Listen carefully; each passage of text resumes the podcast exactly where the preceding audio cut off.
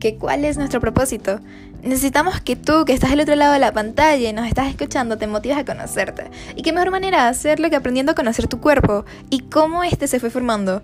Además, no te preocupes, que lo harás de una manera diferente a la acostumbrada, y eso te lo enseñaremos en breve. Te prometemos que no te vas a arrepentir y aprenderás más acerca de los mecanismos que ayudaron a que se formara nuestro cuerpo. Este es un tema que te encantará, será maravilloso compartir esto contigo, así que dale play a. Segmento 1. Pongamos nuestra imaginación a funcionar unos minutos.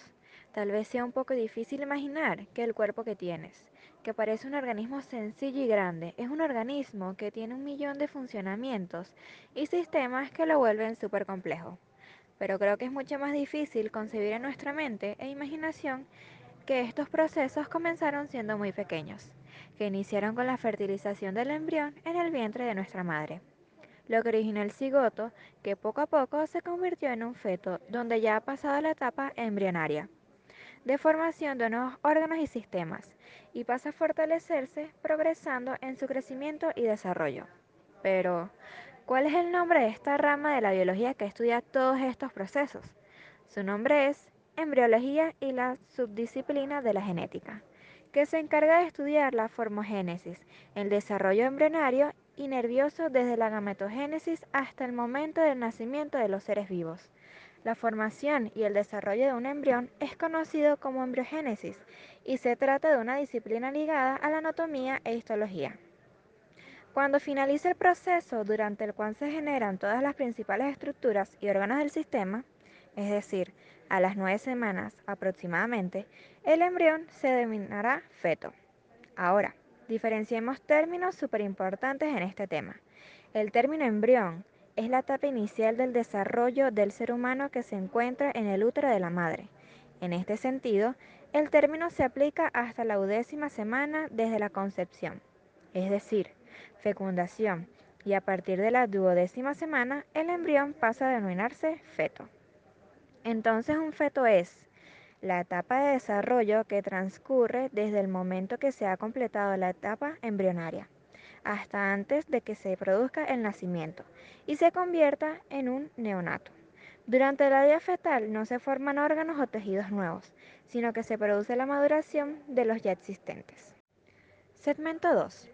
Ahora bien, como estudio de la biología, la embriología posee una serie de ramas o subclasificaciones que ayuden a que su estudio sea muchísimo más sencillo, las cuales son la embriología química, la embriología moderna, la teratología y la embriología experimental. Tal vez te estarás preguntando, pero, ¿qué es todo esto? Tranquilo, en estos momentos procederemos a decirte y definirte cada una de estas ramas que son muy importantes en la embriología. Dicho esto, comencemos. La embriología química es la que estudia el desarrollo del embrión como una estructura química y molecular. La embriología moderna es la que combina disciplinas como la genética, la bioquímica y la medicina. La teratología es la que estudia los embriones con malformaciones congénitas. Y la embriología experimental es la que estudia el desarrollo de embriones normales y anómalos usando la investigación experimental. Pero, ¿por qué son tan importantes todas estas ramas y su estudio? Sencillo, debido a que ayudan a conocer cómo comienza la vida humana y las modificaciones que se producen durante el desarrollo prenatal. Así se podrá observar y conocer de manera más detallada al embrión desde distintos aspectos, como lo son sus estructuras químicas y su desarrollo molecular. Además ayuda a conocer las variaciones de los genotipos y fenotipos humanos. Proporciona vital ayuda para saber las causas de las variaciones en la estructura humana y aclara la anatomía macroscópica e histología del embrión. El conocimiento que tienen los médicos acerca del desarrollo normal y de las causas de las malformaciones congénitas es necesario para proporcionar al embrión y al feto la mayor posibilidad de desarrollarse con normalidad. Gran parte de la obstetricia moderna incluye la denominada embriología aplicada. El reconocimiento y la corrección de la mayoría de los trastornos congénitos dependen del conocimiento del desarrollo normal y de los trastornos que se pueden sufrir. En los siguientes segmentos definiremos dos conceptos que se contraponen el uno con el otro. Sí, así es. Hablaremos de epigénesis y preformismo. Comenzaremos definiendo lo que es la epigénesis, que tiene distintos conceptos de acuerdo al contexto en el que se establezca. En biología, epigénesis es una proposición teórica antigua sobre el método por el cual se desarrolla un individuo. Un embrión se desarrolla a partir de un cigoto, que no se ha diferenciado. Es decir, no existen componentes miniatura de órganos preexistentes en los gametos. Esta teoría es opuesta a la llamada preformación. La epigénesis predice que los órganos del embrión son formados de la nada, por medio de inducción por parte del ambiente. El caso paradigmático es el del crecimiento, en el que a partir de un cigoto se desarrolla una compleja estructura celular y orgánica. Por extensión, en teoría de sistemas se incluyen los mecanismos que permiten a un determinado individuo modificar ciertos aspectos de su estructura interna o externa, como resultado de la interacción con su entorno inmediato. La epigénesis representa por tanto el proceso de sintonización final, mediante el cual cada individuo se adapta de forma eficiente a su entorno a partir de las capacidades contenidas en su código genético. Los genes son parte de una red compleja de interacciones que se retroalimenta y por ende no actúan como de entidades independientes. Los ejemplos más evidentes de sistemas con capacidad de aprendizaje siguiendo la teoría epigénica los constituyen el sistema nervioso central o el sistema inmune.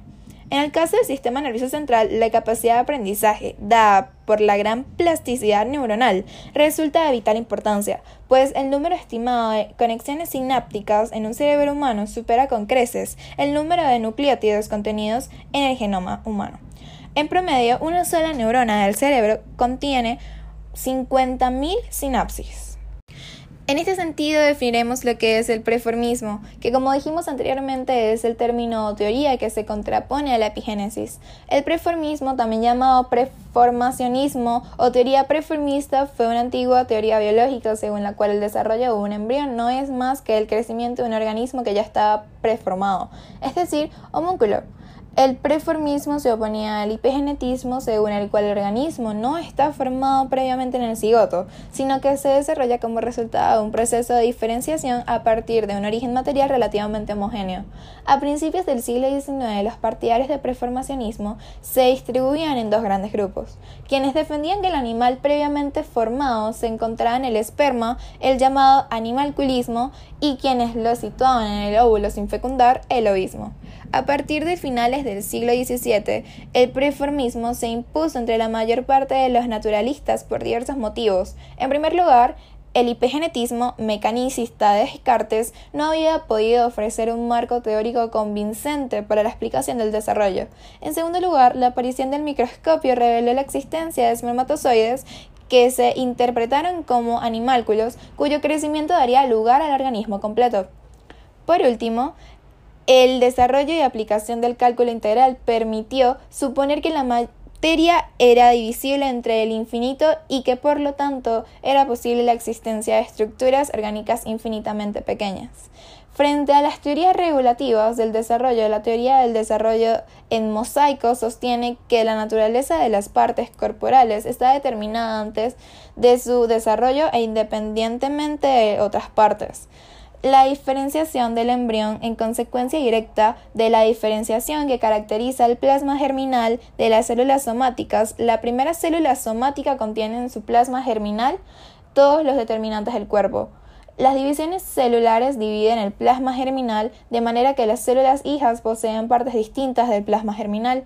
La primera división distribuirá los determinantes de las partes izquierda y derecha del cuerpo la siguiente de las partes dorsal y ventral y así sucesivamente. Para que la reproducción sea posible antes de la primera división celular, la línea germinal debería ser secuestrada. Para finalizar, el reduccionismo genético, según el cual el fenotipo está completamente codificado en el genotipo, ha sido calificado como un tipo de preformacionismo. Para finalizar con este amplio conocimiento, definiremos lo que serán las fases del desarrollo embrionario. Etapa 1. El cigoto.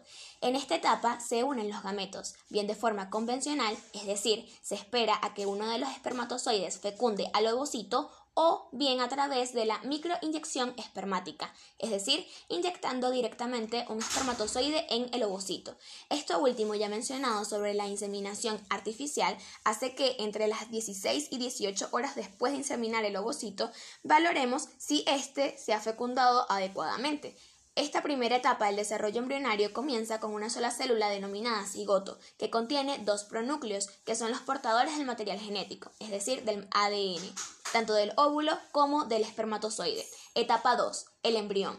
A partir de este momento comienza el proceso de división celular. El cigoto dará lugar a dos células que a su vez se dividirán y darán lugar a cuatro células, un proceso que ocurre en el segundo día de desarrollo embrionario. Las divisiones continúan sucesivamente y ya en el tercer día del desarrollo el embrión deberá contar con ocho células. En estas etapas de desarrollo embrionario hablamos de embriones. Etapa 3 Mórula. En el cuarto día de desarrollo, el embrión debe alcanzar el estado de mórula, una estructura que contiene un número elevado de células que se compactan entre ellas. Etapa 4. Blastocisto. La última etapa del desarrollo, es decir, en el quinto o sexto día de cultivo, llega cuando el embrión alcanza el estado de blastocisto, que es el nombre que se le da cuando éste ya presenta una estructura definida, en la que se pueden visualizar y diferenciar las distintas clases de células que constituirán el feto, así como los tejidos y membranas que lo rodearán y mantendrán en perfectas condiciones durante todo el embarazo. Estas etapas mencionadas anteriormente forman parte de las fases del desarrollo embrionario, las cuales son fecundación, segmentación, gastrulación y organogénesis, las cuales podemos definirlas a continuación.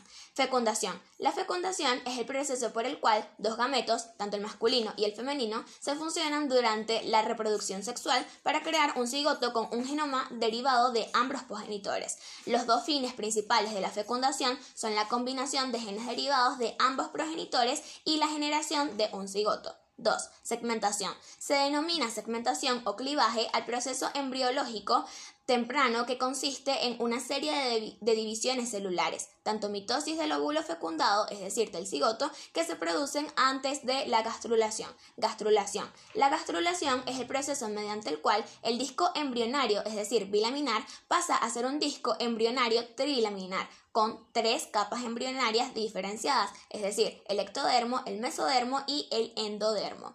Por último, tenemos a la organogénesis, que es el conjunto de cambios que permiten que las capas embrionarias, es decir, el ectodermo, mesodermo y endodermo, se transformen en diferentes órganos que conforman un organismo. La embriología humana define como organogénesis el periodo comprendido entre la tercera a la octava semana de desarrollo. Nosotras te lo dijimos, te aseguramos que iba a ser la mejor decisión que pudiste haber tomado. Es más, podemos afirmar que te fascinó aprender con nosotras sobre la embriología. Ya debes de saber un montón de cosas. Por ejemplo, las diferencias entre embrión y feto, los roles que cumplen las etapas del desarrollo embrionario, cómo se pueden definir la epigénesis y el preformismo. Cabe destacar que este tema es muy importante. Ahora que sabes todo esto, ¿cuál es tu primer paso? ¿Quieres que te lo digamos? Comparte todos estos conocimientos con algún amigo, persona llegada o familiar. Muchas gracias por escucharnos. Estamos seguras de que nos seguirás escuchando en los próximos capítulos. Síguenos en nuestras redes sociales, arroba sate60 piso quinto B01. Gracias.